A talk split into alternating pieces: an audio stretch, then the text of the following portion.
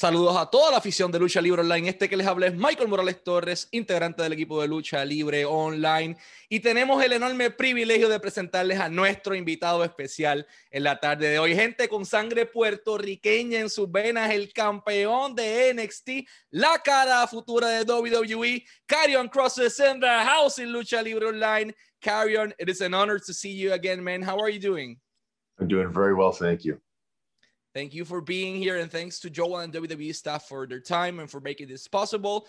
Uh, this will be for the first uh, magazine of Lucha Libre Online magazine, so this is going to be pretty interesting. Uh, and I wanted to start this interview asking you, how did your passion for pro wrestling started? Well, uh, it was always on in the house when I was little. Um, my grandfather, uh, I think probably as you know, maybe we've spoken about it in the past. It's out there.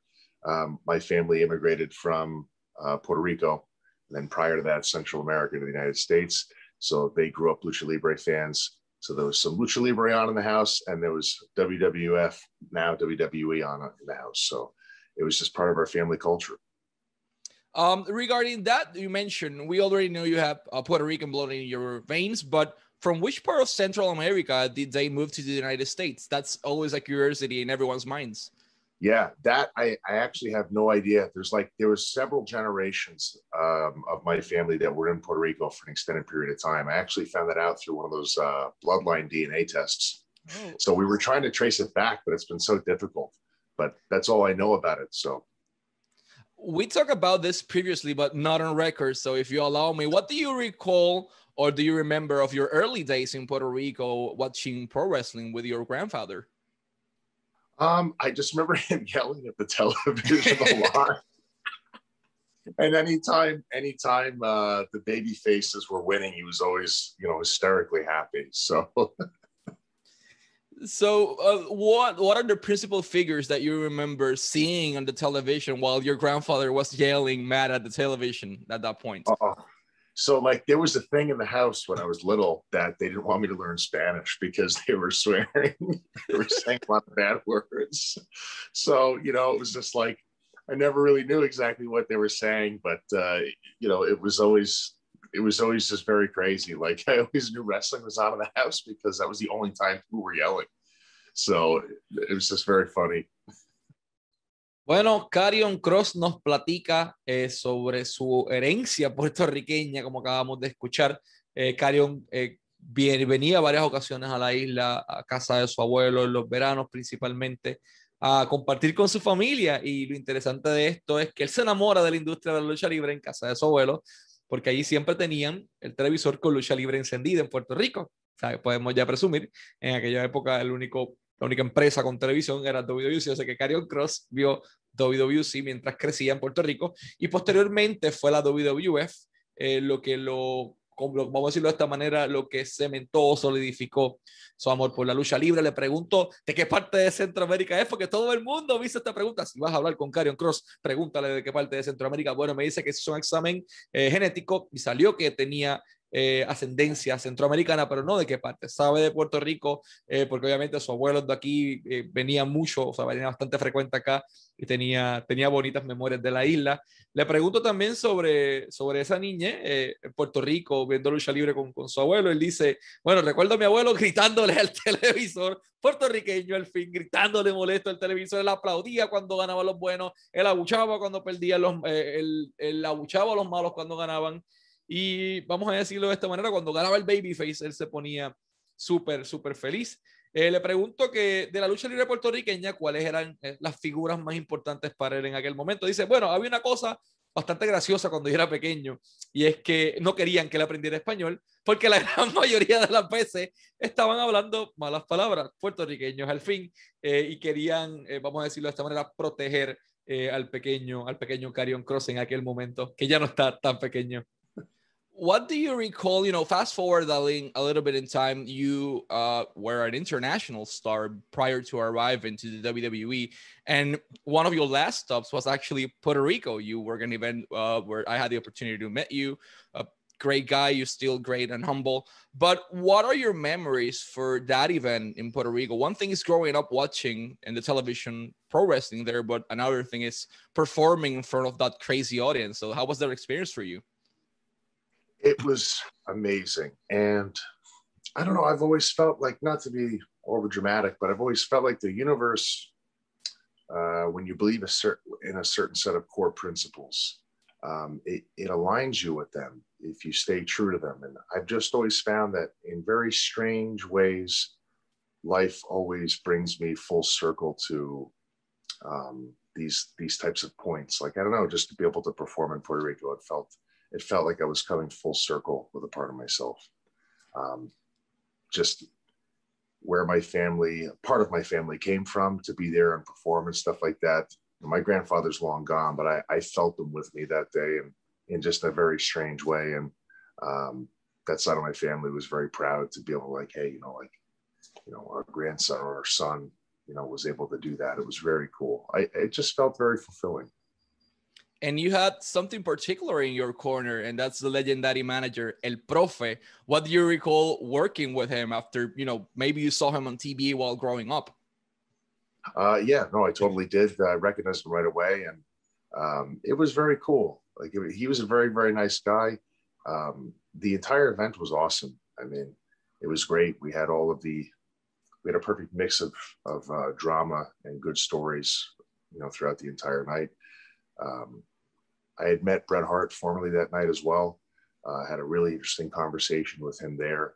He was uh, impressed with my work, which was unbelievably flattering at the time. Um, and we've built a rapport since then. I've tried to stay in touch with him as often as possible, within reason. I don't want to suck good guy, but it was very cool um, El Profito was, uh, was a sweetheart as well. Tenía que tocar el tema, gente. Fight Forever, tributo a Bret the Hillman en Puerto Rico. Carion Cross parte de esa cartelera, junto con el profe en su esquina, enfrentándose al monstruo, a la máquina Brian Cage, actualmente en AEW. Y esta cita, sí amerita decirla de manera textual, fue increíble. Siempre sentí que no debía ser demasiado dramático, pero siempre me sentí como si el universo, cuando crees de cierta manera un cierto conjunto de principios básicos, te alineas con ellos. ¿A qué rayos quiero llegar con esto? Si te mantienes fiel a esos principios, que es lo que nos dice Carion Cross, pues tarde o temprano la vida te va a dar esa vuelta en círculo a donde todo comenzó. La pasión de Cross comenzó en Puerto Rico, viendo la pasión con su abuelo, gritándole al televisor, viendo en aquel momento la lucha libre puertorriqueña, WWC, eh, para ser específico, y la vida dio un giro drástico y el círculo termina con Cross llegando a Puerto Rico a luchar en aquel momento.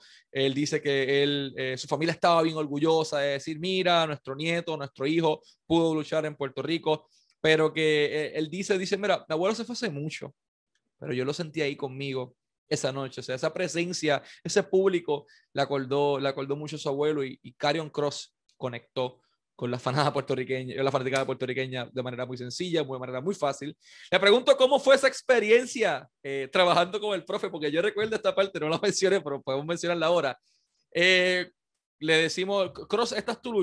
El profe va a estar en mi esquina, me pregunta, y yo, sí, ya sé, yes, me acuerdo de eso en particular. Y le hago esa pregunta, o sea, él admiró al profe, él creció viendo el profe entre la figura y me dice, oh, lo reconocí de inmediato y fue muy bueno, es un tipo muy agradable, todo el evento fue increíble, bueno, fue genial. Teníamos todos los ingredientes para tener una mezcla perfecta de drama y buenas historias durante toda la noche. También conocí a Bret Hart, habla de Bret Hart, ahí lo conoce y entonces de ahí en adelante eh, establecen una relación que todavía se conserva. Él dice que el profe también era, era una persona muy amable eh, y la experiencia en general en Puerto Rico fue, fue muy buena.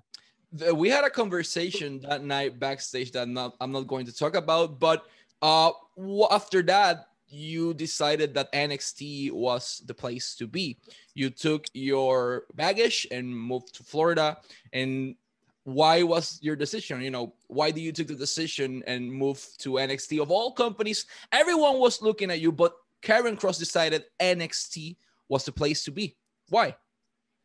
It was for a variety of reasons. I'll tell you the, the most important reason to me was uh, WWE was always the place that I wanted to be since I was a kid. And I'll admit, look, um, a lot of us from the independents, we hear stories, um, you know, whether whether they are true or not.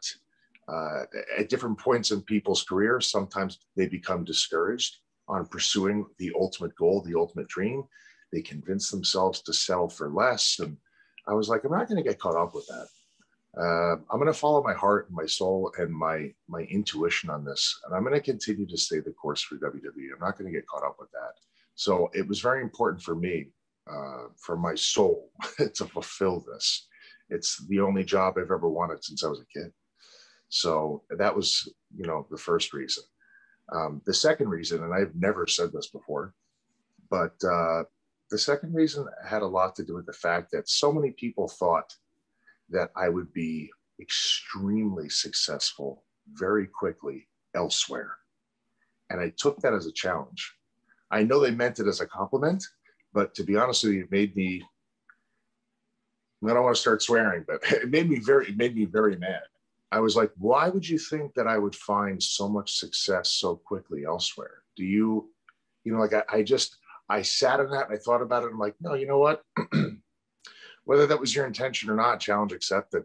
Now I'm going to show you that I'm going to go to the top of the food chain in this industry. And I'm going to show you that I'm not going to get lost in the shuffle. And I'm going to ascend to exactly where I know I could be. I'm going to put in everything you think that I can't, you know, all of everything that I am I'm going to put it all in one direction and I'm going to manifest my success there. And that's the truth. Ahora la pregunta que todos querían saber, ¿por qué Karrion Kross firma con NXT en aquel momento? Bueno, es una pregunta que tenemos que hacerle. Carion responde, eh, bueno, eh, WWE siempre fue, fue mi sueño, sí, fue mi sueño, pero escuchábamos historias, todos los luchadores independientes escuchamos historias raras, dicen en diferentes momentos de la carrera de las personas, a veces, a veces se desaniman eh, a la hora de perseguir ese objetivo máximo, ese objetivo final, en este caso NXT, por la experiencia de otro. Él dice, voy a seguir mi corazón, mi corazón, voy a seguir mi alma, voy a seguir mi intuición, voy a filmar con WWE y voy a apuntar todo y voy a dar todo allí una vez yo esté. El segundo motivo por el que él firma, y es bastante interesante, y dice, nunca lo he dicho antes, pero la segunda razón, y cito, tiene mucho que ver con el hecho de que mucha gente pensaba que yo tendría éxito en todos los otros lugares menos en WWE. ¿Por qué piensas que encajaría y tendría tanto éxito en otros lugares tan rápido, pero no en WWE? Entonces se sentó a pensar en eso y se sintió, eh, desafiado en aquel momento.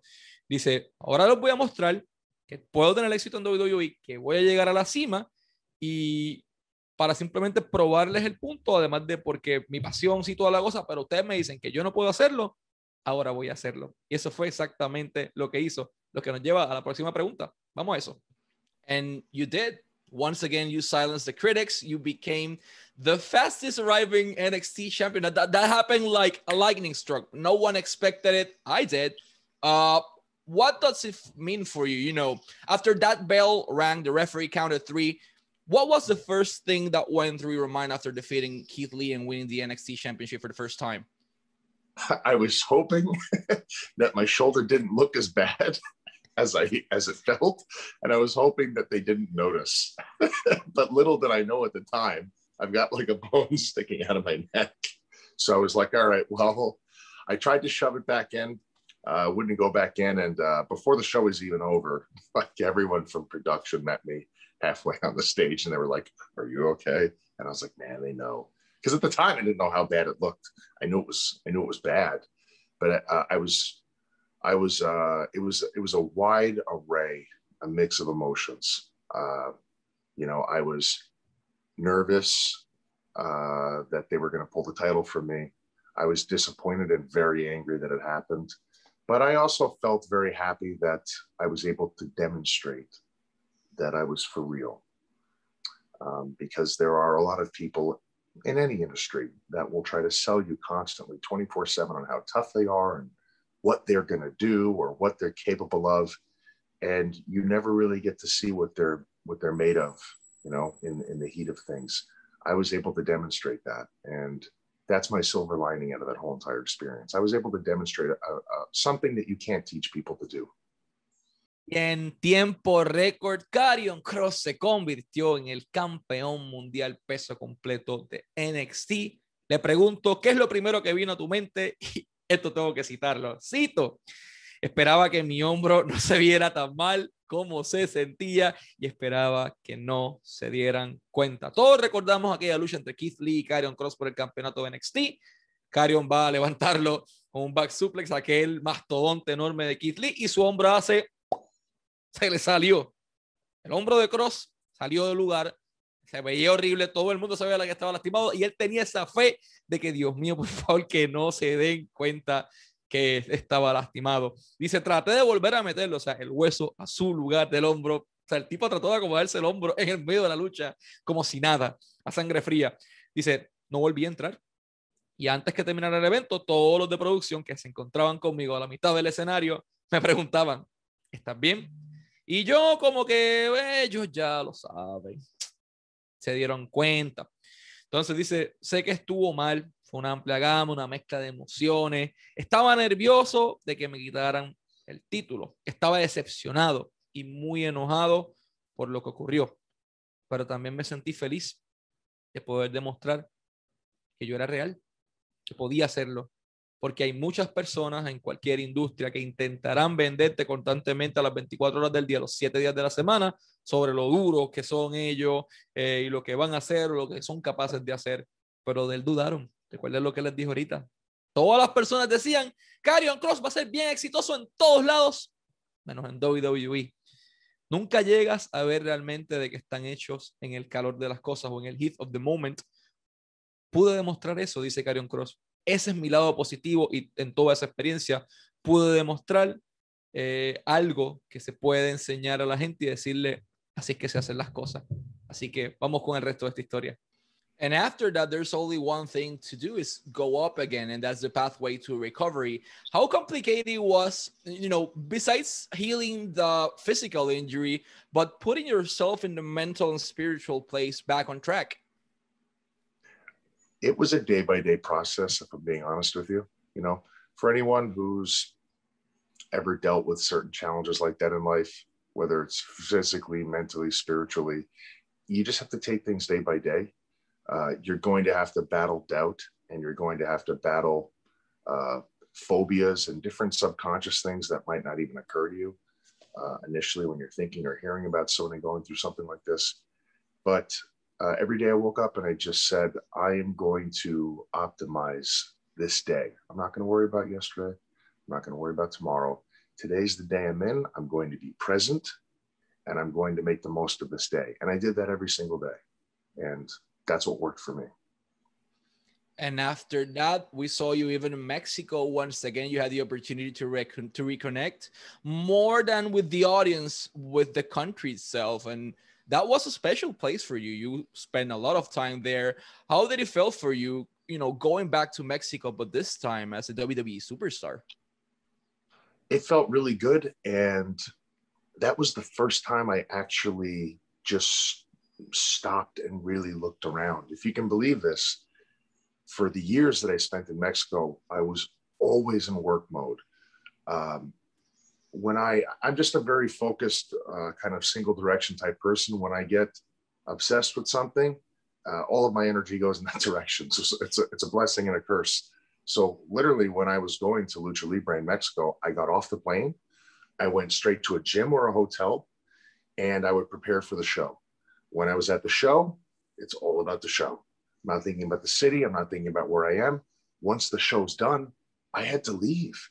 So I was back to the hotel to shower or straight to a flight and I was out. So I, I just, I wasn't in a place mentally when I was working there or traveling there to take in the country.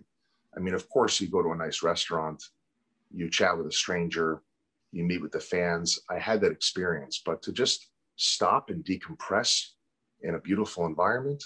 That was the first time uh, that I was able to do that. And it felt incredible. ¿Cuán complejo fue para Carion Cross regresar a donde estuvo en esa posición y ponerse en el pathway o el camino correcto mentalmente hablando cuando acabas de tener una lesión que te acaba de arrebatar el sueño de tu vida? Carion me dice, si soy honesto contigo, fue un proceso de día a día para cualquiera que alguna vez haya enfrentado ciertos desafíos como es en la vida, ya sea física, mental o espiritualmente.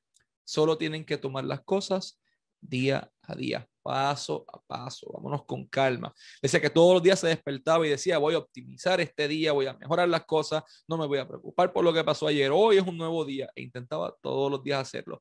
Como parte de ese proceso espiritual y mental, Carion Cross por primera vez en su vida regresa, bueno, ya había viajado a México muchas veces a trabajar, él regresa a México, pero por primera vez a conectar con el país, con la cultura. Y es como él dice, todo el tiempo que iba a México, me montaba en un avión, llegaba al hotel, comía, eh, me bañaba, eh, llegaba a la arena, preparaba las cosas, luchaba, me montaba en un taxi o en un vehículo, llegaba al hotel, comía, o a veces hasta el aeropuerto directamente y nos íbamos. Como que no tenía esa oportunidad de conectar. Sí, hablabas con extraños, sí, comías comida típica, pero no tenías la verdadera oportunidad de vivir México. México para Carion Cross es un lugar sumamente importante. Y cito, me sentí realmente bien. Esa fue la primera vez que me detuve a mirar a mi alrededor. Si puedes creer esto, durante los primeros años que pasé en México, siempre estuve en modo de trabajo y créeme, lo sé. Soy un tipo de persona unidireccional, muy concentrada y cuando me obsesiono con algo, toda mi energía va en esa dirección. Entonces, como que es una bendición, una maldición a la misma vez, un blessing y curse, como él dice. Así que literalmente cuando iba a lucha libre AAA en México, me bajaba del avión, iba al gimnasio y todo esto que les acabo de decir eh, en estos momentos. Él dice, tuve esa experiencia, eh, pero detenerme y descomprimirme en un entorno hermoso fue la primera vez que pude hacer eso. Luego me sentí increíble. Carion Cross ama México porque fue un momento y un capítulo muy importante en su crecimiento como talento, pero también en su crecimiento como ser humano. Carry on TikTok. The clock started running again. The Beast is back with Scarlett. And once again, he conquered the NXT Championship for a second time. Extremely quick. No one expected it again. Once again, I did. What does it mean for you that time that you weren't focusing in your shoulder? You know, that mental status of okay, the referee counted three, the bell rang, I I'm not injured, I'm okay, everything is good. What was the first thing that went through your mind that second time? I felt whole again. I felt whole again, and it felt like everything, everything came full circle. And I, I, I have said this before to people. My whole intention in recovering and regaining the title was to get back to where we were but everything went so well with the recovery and just the process and the build that I very much feel like I exceeded where I was initially. Like we've blown that away. Uh, we're on a whole new level now. And what can I say? I'm very happy about it. Now the real work begins and I can't wait. And about the real work, NXT just moved to Tuesdays every day, or Tuesday on USA Network. Uh, how's been you know working on a Tuesday is different, uh, but you know everyone is tuning in NXT. You have more audience now, and it is basically the same on another day. But as a performer, uh, did that change of days affected you in any kind of way? No, I mean I, I just like I said when I get there, I am uh, all of my energy and my mind is going in one direction Tuesdays is the day to dive bomb people on their heads. We're going to create mayhem. We're going to create violence. We're going to create trauma. We're going to create professional wrestling and sports entertainment. That's where I'm at. Doesn't matter what day of the week it is. I'm ready to go always. So people talk about ratings and numbers and everything, but they are forgetting that uh, NXT is not only viewed in the, in the in United States, it's viewed in Canada, it's viewed in the United Kingdom, India, Puerto Rico, Latin America, and the fact that always people are fighting that oh these are the numbers. No those are not the real numbers. Those are never the real numbers. You're performing every single week in front of millions of people in their house uh does knowing that millions of people are watching you every single week affect your performance? It doesn't affect my performance but i do use it as a motivating factor. This is the platform that i have right now to be seen has been something i have attempted to cultivate or get a piece of or be in front of since I got started. So having the opportunity for the world to be able to see me, whether it's on television or even afterwards on, on YouTube, on WWE's YouTube channel, I mean, their reach is global, essentially. When you think about the program on television and then the media that uh, is attached to it, I mean, I, I just want to be the best version of myself every single week. And literally six days a week. I'm training just to get to that one day, day seven, to be exactly, you know, who people should be expecting to see. Finn Balor has the Demon King, but before arriving in WWE, Karrion Kross had the Tall Man. Uh, is this something we may see at a certain point in WWE? I mean, anything can happen. That's going to be really interesting to see. Uh, before we go, uh, my final question is regarding working with your life partner. That's another lifelong dream you probably had. Uh, you can have the opportunity to work with her every single time, and both of you are growing constantly. So, to you as the partner, as the human, how does uh, you know what does it mean to be working with Scarlett every single week? It's pretty awesome because her and I have a lot of out of the box ideas that we've been interested in manifesting through the presentation um, on the show for Tuesdays and having the opportunity to create something with someone who is like minded, but also different as, as an individual. Her creativity, the way she observes things and sees things, complements um, my own ideas and vice versa. It's awesome. It's very rare, very rare in the business that you can find someone with that sort of chemistry, um, let alone being a life partner and then being able to merge both. It's an amazing experience. Mr. Kross, has been an honor to cross pathways with you once again. I thank you so much and the WWE staff for their time and wishing you success in your personal life and your career as well. And once again, thank you so much. Gracias, Papo. Y estos fueron Karrion Cross y Michael Morales Torres para Lucha Libre Online y dijo gracias en español. Así que Lucha Libre Online Magazine, pendientes por ahí. ¿Cómo se sintió Karrion Cross ganando el campeonato de NXT por segunda ocasión en su carrera. Se sintió feliz, lleno de vida, pero lo más interesante es la mentalidad de Carion. Carion está en work mode. Carion dice, ok, gané el título, estoy bien emocionado por ver qué trae qué para el futuro, está emocionado por ver quiénes son los próximos, por los fanáticos, por toda, toda este, esta serie de cosas. Eh, además de eso, menciona, le pregunto sobre trabajar, es que ahora NXT cambia los martes, todos lo sabemos. Me dice, bueno, eh, cuando llego allí, eh, toda mi energía va dirigida en eso, eh, ahora va enfocada a trabajar los martes.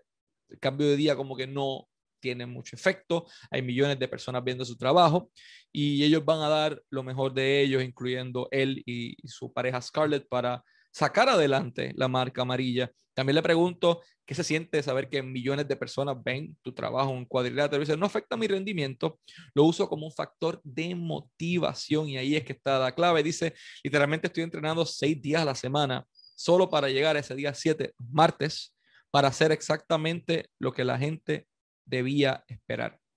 Él quiere, el, el Carion es tan dedicado a su carrera que él quiere brindarle a la gente lo mejor, lo que esperan de él. En adición a eso, le pregunto el Tollman, el Tollman, todo el mundo quiere saber la controversia. Hugo dijo que, mira, Arion Cross tenía un personaje que se llamaba el Tollman, muy bueno. Lo vamos a ver ahora en NXT nuevamente y lo que él me dice es, anything can happen. Puede pasar cualquier cosa. Y por último, le pregunto sobre trabajar con Scarlett su pareja, su compañera de vida, me dice, es bastante asombroso porque ella y yo tenemos muchas ideas listas para usar que nos han interesado manifestar o a través de la presentación del programa de los martes. Tener la oportunidad de crear algo con alguien con ideas afines, o sea, que están con la misma mentalidad, remando el mismo lado, pero a la vez con alguien diferente como persona, su creatividad, la forma en que observa las cosas, la forma en que las ve, eh, es impresionante. Ella complementa sus ideas y yo complemento las suyas. Es muy raro. Es raro tener a alguien o encontrar a alguien con ese tipo de química y mucho menos ser un compañero de vida y luego poder fusionar ambos. Es una experiencia increíble, como dice Carion Cross, de parte de Lucha Libre Online, de Michael Morales Torres, de Javier González y del resto del equipo de Lucha Libre Online. Queremos agradecer a Joel Sietzer, a Daniela Navarro, al equipo de WWE, y a Carion Cross por su tiempo, por hacer esto posible. Eh, esto fue una entrevista para Lucha Libre Online Magazine que salió este fin de semana. Así que sigan echándole el ojo. La revista está increíble, está disponible en luchalibre.online. Ahí la pueden conseguir. Hay entrevistas con muchas superestrellas, incluyendo la cara de NXT, Carion Cross, el puertorriqueño que va rumbo a ser la cara de la WWE. Y no pueden perderse NXT todos los martes, todos los martes NXT por USA Network, NXT por USA Network todos los martes a las 8 de la noche, hora del este, 7 de la noche, hora de Ciudad de México y 6 de la tarde, hora de Costa Rica, Panamá y Centroamérica. Eh, por último, NXT Takeover in Your House, baby. It's back cuando este domingo, mi gente. Este domingo, NXT Takeover in Your House. No se lo pueden perder por nada del mundo. Disponible en el WWE Network y en Peacock. Si estás en Estados Unidos o Puerto Rico, es Peacock. Si estás en el resto del mundo, es el WWE Network. ¿A qué hora? 7 de la noche. Hay una lucha estelar de lujo. Carion Cross defiende el campeonato mundial peso completo de NXT ante otras cuatro superestrellas que ya sabemos quiénes son.